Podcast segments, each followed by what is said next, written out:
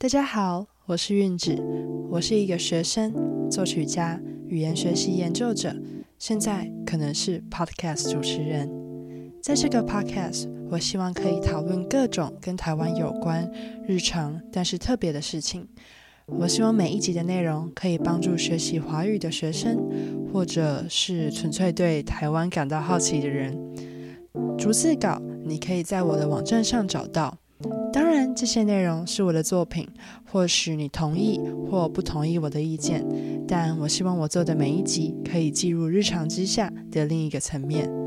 我很欢迎你寄信或语音讯息给我，因为语言学习的目标之一就是交流，还有扩展社群，不是吗？